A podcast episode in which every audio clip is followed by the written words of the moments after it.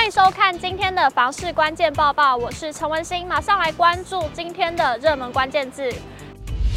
今天的热门关键字：棒球场经典赛。第五届的世界棒球经典赛热血开打，而全台二十二个县市当中，就有八个直棒赛事等级以上的球场。永庆房产集团也盘点了六都球场周边的房市价格表现，马上来看最新的统计数据。二零二二年间，六都球场周边的房市表现相当亮眼。台南棒球场和澄清湖棒球场周边的房价以百分之十三和百分之十点四的年涨幅表现最为突出。其余的天母球场、新庄球场、桃园球场和台中的洲际球场也都有百分之六点二到百分之六点九的年涨幅。若与该行政区的平均房价做比较，除新庄棒球场周边的平均房价以零点一万元略输新庄区的四十点七万元的平均房价之外，其余球场的平均单价均比行政区的平均单价来得高。若再与行政区的房价涨幅一并比较，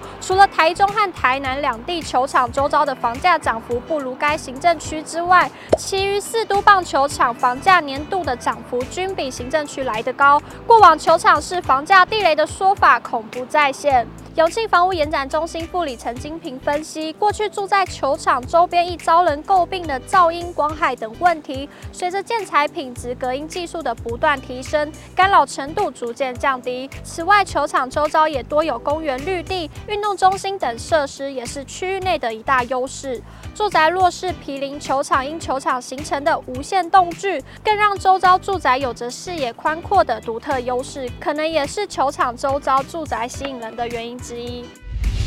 今天的精选新闻，首先来看到有一名网友走在路上，发现电线杆旁边有红白相间的柱子，好奇它的作用是什么，于是上网发文询问，话题引发网友的热议。照片中可见电线杆旁边的红白柱子上面还有一整排的数字零的标记。有网友打趣的说是财产的计算机，证明没钱就是没钱，是海蛇，是扶手，让在等红绿灯太久时又有点累的路人用的。不过也有民众一看就知道是水位的记录杆、路面淹水感测器。内行人指出，容易积水的地方就会看到了，看来很常淹水，甚至直言告诉你买房子要避开这附近。通勤族有福了，从七月开始，高雄市区的台铁也将被纳入三九九方案。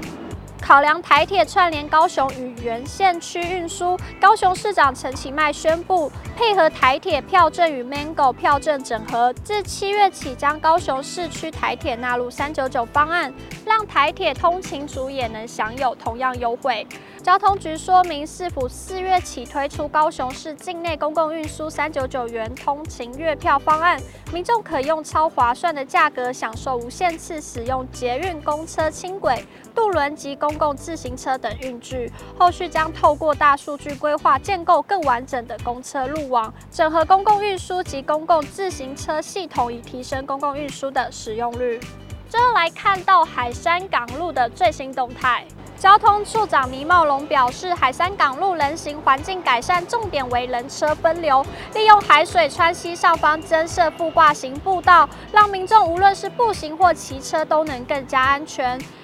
预计于今年九月底前完工，预期完工后将提升步行环境与景观再造，提供自行车及行人安全用路环境。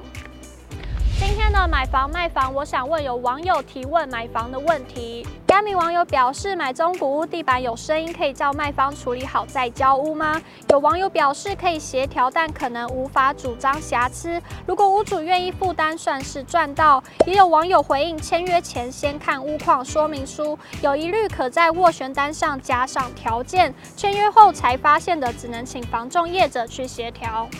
以上就是今天的报报内容。如果你喜欢今天的影片，请不要忘记按赞、订阅，还有分享，并且开启小铃铛，也不要忘记订阅支持我们。我们下次再见。